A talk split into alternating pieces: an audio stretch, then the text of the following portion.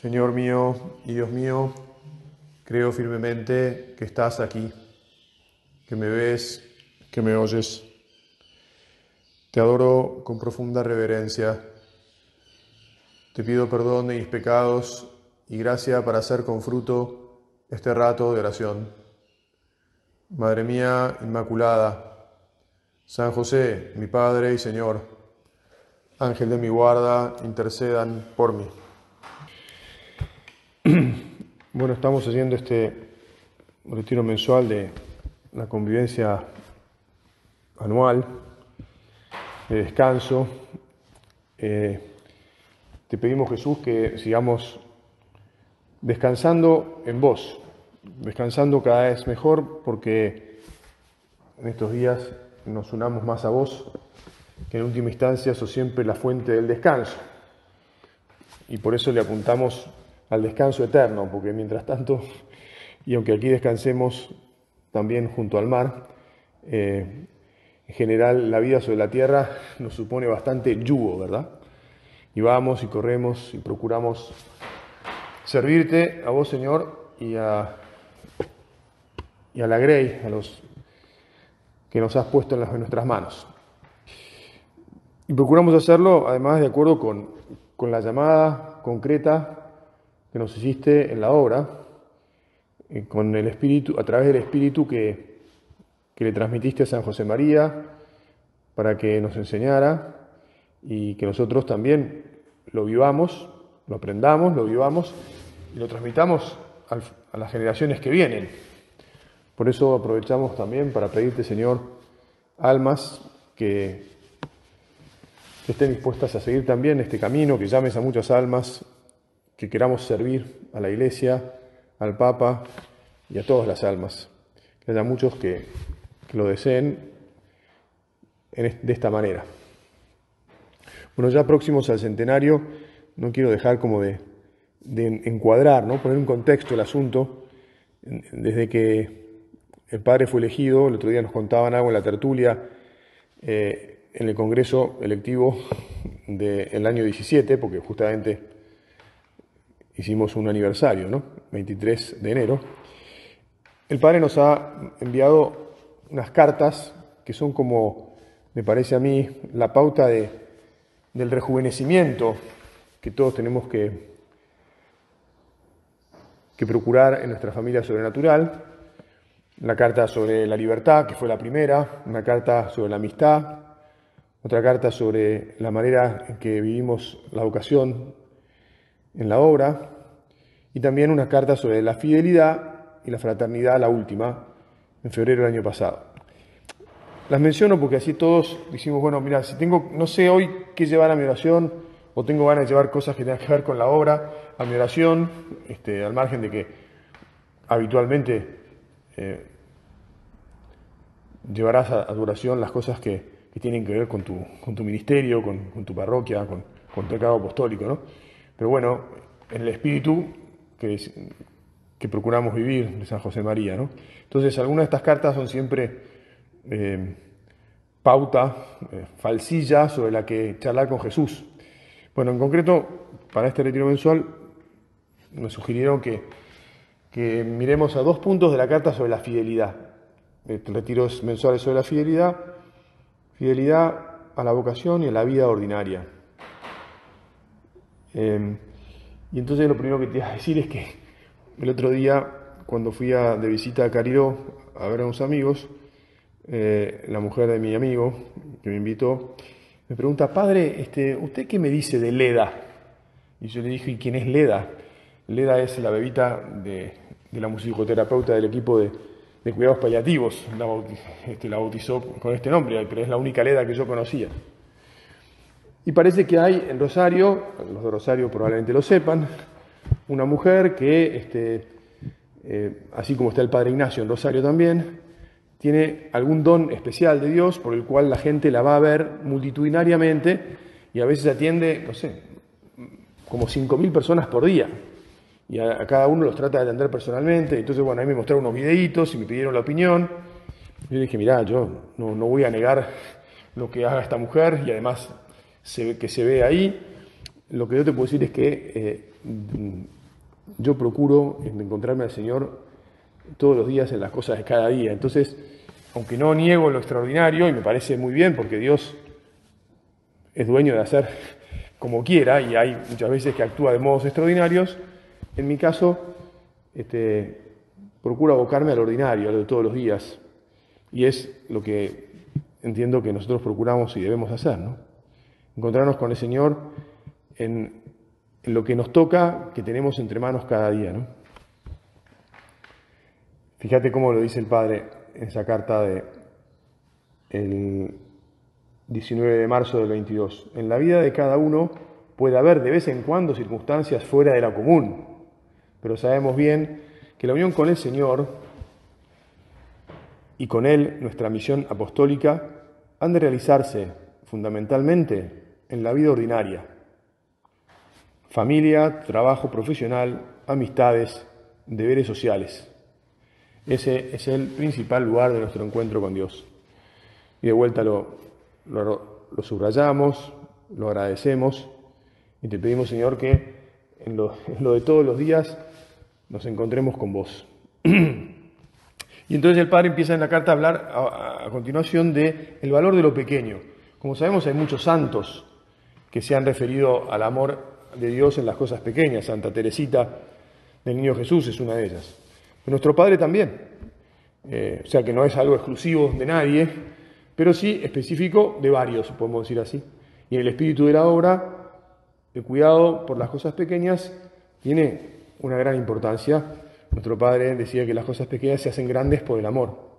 Y, nosotros, Señor, te pedimos que nos ayudes a amarte con un amor grande a través también del cuidado de, lo pequeño.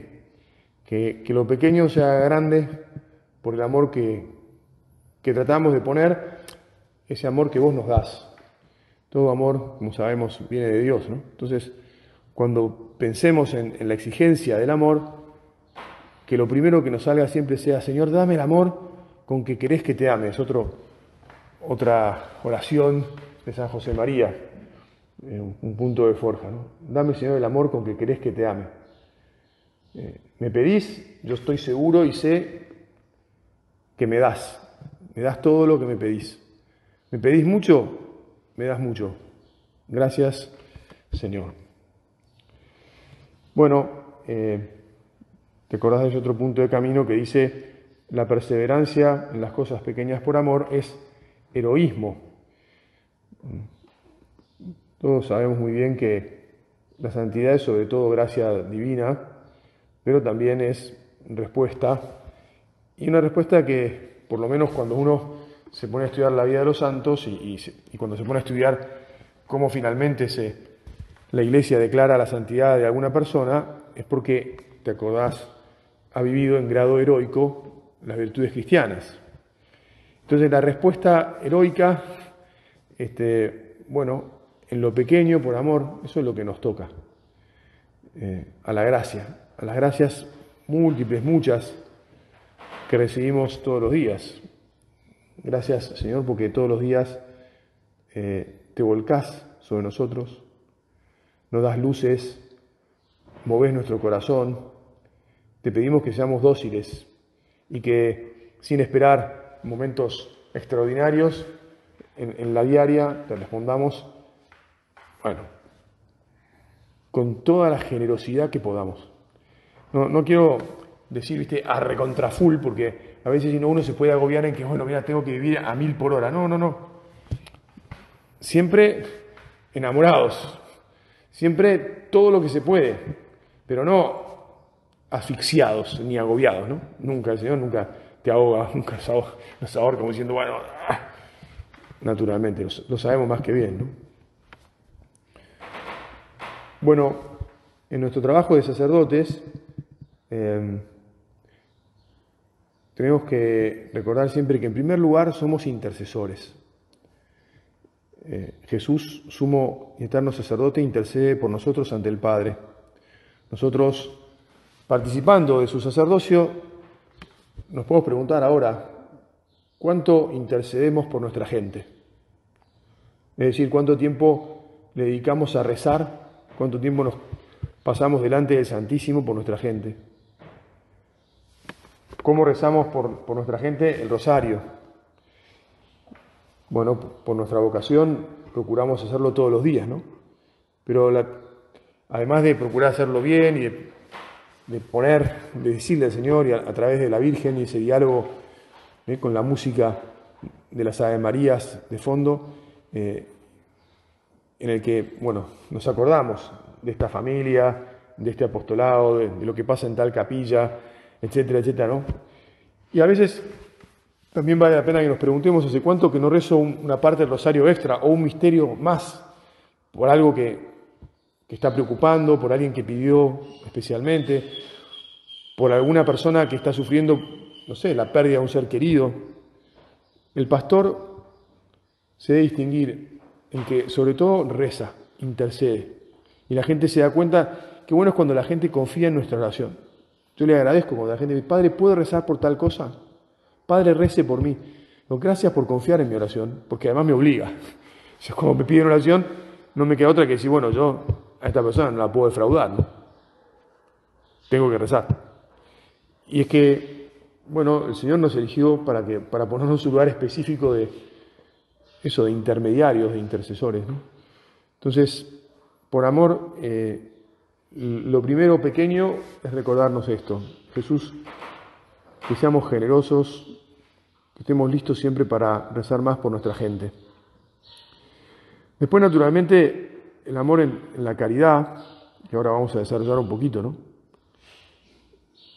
Y por último, el, amor en el trabajo, que es bien propio, eh, o si se quiere, algo como muy específico de, nuestra manera de, encontrarnos con el Señor. Es el amor lo que da el mayor valor a todo el humano que hacer, sigue diciendo el Padre en la carta. La fidelidad es fidelidad a un compromiso de amor y es el amor a Dios el sentido último de la libertad. Bueno, como iba leyendo estos párrafos, y efectivamente la libertad también en, lo, finito, en lo pequeño, es, es, muy importante. La primera carta que nos escribió el Padre eh, fue sobre la libertad. Eh, clave para todos, para nosotros, para los demás, para nuestros hermanos. Em, a veces las circunstancias nos roban libertad. Sea, a veces nos vemos obligados a hacer cosas que no elegimos, que no nos gustan, a veces porque nos la pide el obispo, se las pide a ustedes el obispo, a mí el, vicario, digamos. Eh, y podría sucedernos que que no nos da mucha gana de hacer eso, eso entre comillas, que, nos cae, o algo que se, te insisto, que se nos va imponiendo en la vida eh, y entonces nos cansamos, porque la falta de libertad cansa. Cuando uno hace algo que no está muy contento en hacer, se cansa más. Este, mucho más de lo que ya el trabajo en sí mismo eh, produce cansancio. ¿no? Cualquier laburo nos cansa, pero el que uno hace a disgusto o forzado, Em, protestando interiormente, chau, ya solo por hecho de protestar nos cansamos más, ¿no? Entonces, vale la pena hacer, seguir el consejo de un amigo mío que dice, hay que pensar antes que actuar y rezar antes que pensar. Y cada tanto me, carga a mí un poquito con esto, porque este, los que somos especialmente activos, vamos rápido y entonces, eh, como tenemos mucha confianza, me dice, eh, acordate que hay que rezar antes que pensar y pensar antes que actuar.